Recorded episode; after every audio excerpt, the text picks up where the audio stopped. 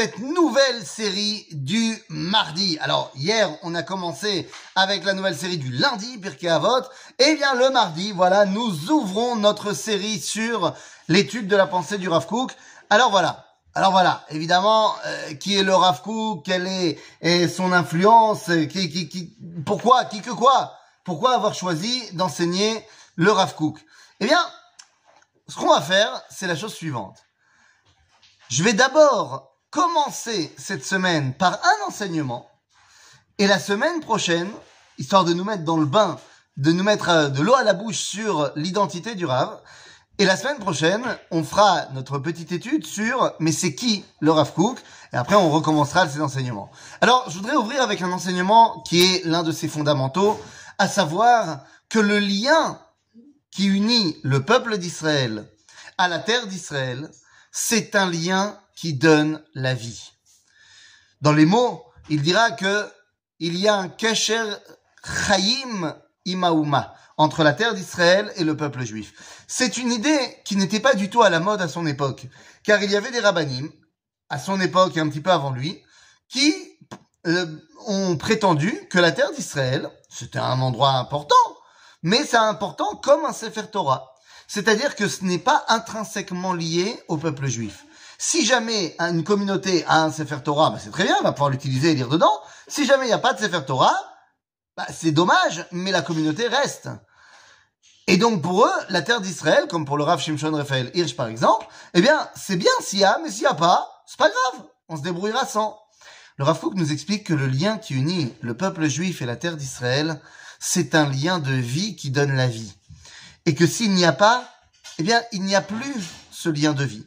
Alors vous allez me dire quoi, le Rav pense que euh, les gens n'ont pas vécu en Israël pendant 2000 ans? Bien sûr que oui.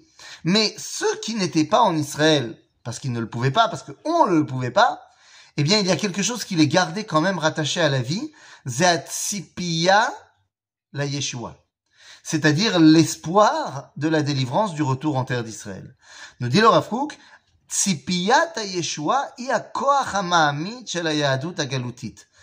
l'espoir de la délivrance, c'est la force qui maintient le judaïsme d'exil.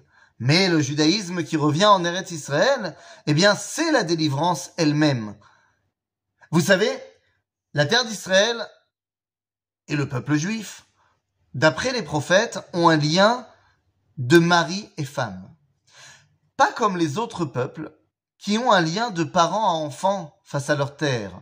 La mère patrie, Motherland, Vaterland. La terre d'Israël a une relation de zougiyut avec le peuple d'Israël. C'est donc cette dimension-là qui va permettre tout simplement eh bien, de donner la vie.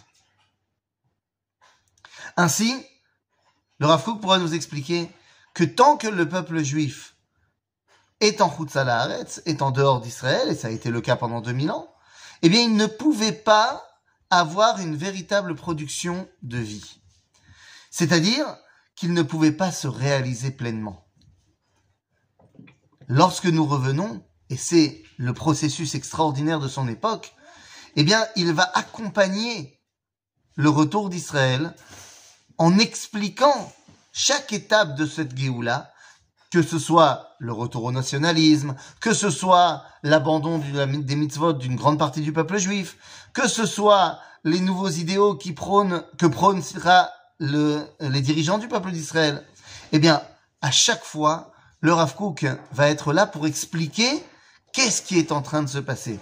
Et ce qui est en train de se passer, c'est un retour à la vie.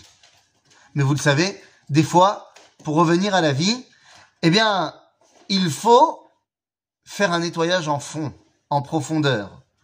Et donc des fois, il faut, a priori, en surface, eh bien avoir quelque chose qui semble être un recul.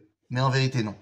En vérité, c'est la possibilité de revenir aux sources, la possibilité de retrouver une grande Torah. Et ça va être tout son combat. Non seulement le peuple juif et la terre d'Israël ont un lien de vie, mais la Torah qui doit s'y exprimer doit redevenir une grande Torah, une Torah qui va au-delà de la simple pratique de la halacha, une Torah qui doit nous redonner la connaissance d'Akadosh Baruch pour propager son message universel. À bientôt les amis